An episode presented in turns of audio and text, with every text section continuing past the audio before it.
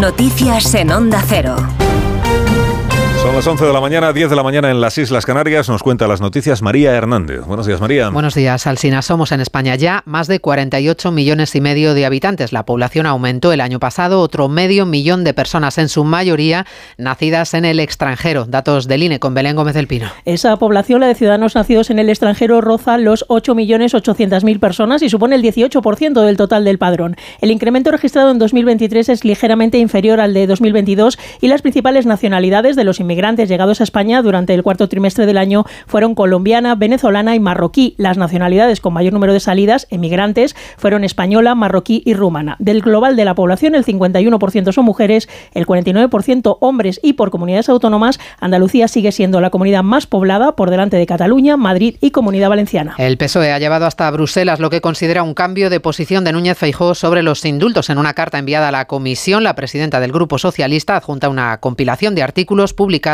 esta semana en los periódicos. Corresponsal Jacobo de Regoyos. El escrito se ha enviado directamente a la vicepresidenta de Valores y Transparencia de la Comisión Europea, Vera Jourova, al comisario de Justicia, Didier Reinders, al presidente de la Comisión de Libertades Civiles, Justicia y Asuntos de Interior, Juan Fernando López Aguilar, a la Comisión de Venecia y al Consejo de Europa, nada menos. En él se citan informaciones periodísticas de los últimos días sobre el presidente del PP, Alberto Núñez Fijo, que demostrarían que su postura política frente a los indultos y frente a la amnistía se basan en acusaciones falsas o en posturas que el propio PP no comparte cuando negocia con los nacionalistas porque se abre a considerar un indulto condicional y una amnistía dentro de un plan de reconciliación para Cataluña. Esta mañana el presidente de la Asunta y candidato a la reelección, Alfonso Rueda, hablaba precisamente en más de uno de los intentos del PSOE por enfangar la recta final de la campaña, campaña que no se ha torcido, dice, a pesar de todo que el objetivo es muy complicado, aspirar a una mayoría absoluta, yo nunca lo he ocultado, eso es lo que necesitamos para gobernar, siempre da lugar, sobre todo los últimos días, cuando ya no se están publicando encuestas, cuando hay muchas especulaciones, cuando se acerca el día de la verdad,